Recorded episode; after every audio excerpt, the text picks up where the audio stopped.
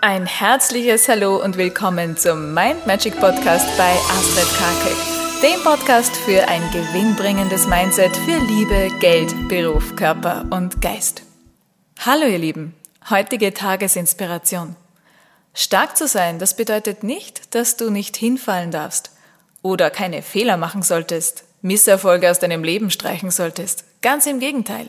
Aus Fehlern sollst du lernen. Du sollst sie als Lernerfahrung mitnehmen und als Geschenk, dass du in Zukunft diese Dinge nicht weiter in dein Leben ziehen musst, sondern mit neuen Erfahrungen viel bessere Strategien entwickeln kannst.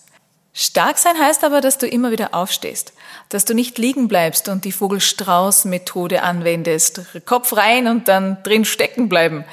Nein, du stehst auf, richtest dir dein Grönnchen und dann geht's mit vollem Elan weiter.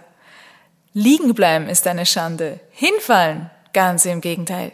Es ist eine Stärke, dann aufzustehen und stark und mutig weiterzugehen. In diesem Sinne wünsche ich dir einen zauberhaften Tag.